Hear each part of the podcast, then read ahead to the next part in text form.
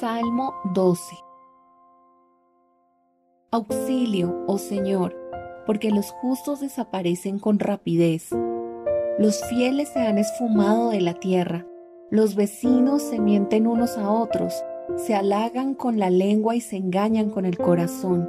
Que el Señor les corte esos labios aduladores y silencie sus lenguas jactanciosas. Mintamos todo lo que queramos, dicen. Son nuestros labios. ¿Quién puede detenernos?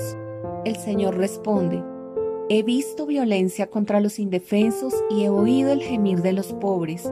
Ahora me levantaré para rescatarlos como ellos anhelaron que hiciera. Las promesas del Señor son puras como la plata refinada en el horno, purificada siete veces. Por lo tanto, Señor, sabemos que protegerás a los oprimidos, los guardarás para siempre de esta generación mentirosa, aunque los malvados anden pavoneándose y se alabe el mal por toda la tierra.